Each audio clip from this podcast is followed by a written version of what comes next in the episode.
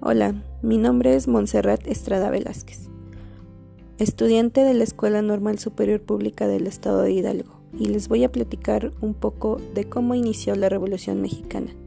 En 1910, el Congreso declaró triunfantes a Porfirio Díaz y Ramón Corral como presidente y vicepresidente, quienes ocuparían los cargos en el periodo 1910 y 1914.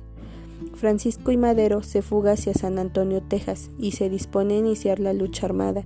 El 5 de octubre de 1910 proclamó el Plan de San Luis, el cual señala que en su artículo número 7 decía lo siguiente.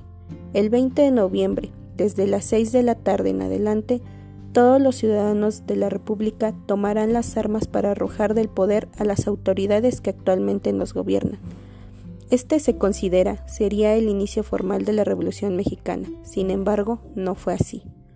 Al enterarse el gobierno porfirista que Aquiles Cerdán encabezaba uno de los centros más peligrosos de antireleccionistas en Puebla y que en su casa se encontraban algunos individuos con armas, la policía hizo un cateo el día 18, pero cuando los gendarmes llegaron comenzó el tiroteo este se prolongó por mucho tiempo, necesitándose la intervención del ejército para sitiar la casa y ocuparla, resistiendo toda la familia Cerdán con ahínco y convicción.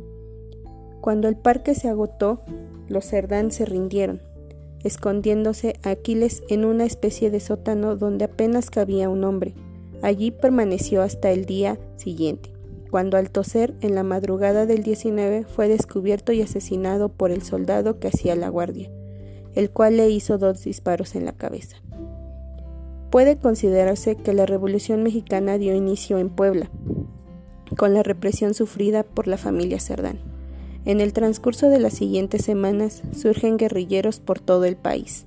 Emiliano Zapata, Ambrosio y Rómulo Figueroa, y Manuel Asunzulo en Morelos, Salvador Escalante y Ramón Romero en Michoacán y Jalisco, Gabriel Hernández en Hidalgo, Pascual Orozco y Francisco Villa en Chihuahua, entre otros. 1911. El 10 de mayo, Pascual Orozco ataca y toma Ciudad Juárez. Desde ahí Madero envió un telegrama exigiendo de nuevo la renuncia de los dos líderes del país.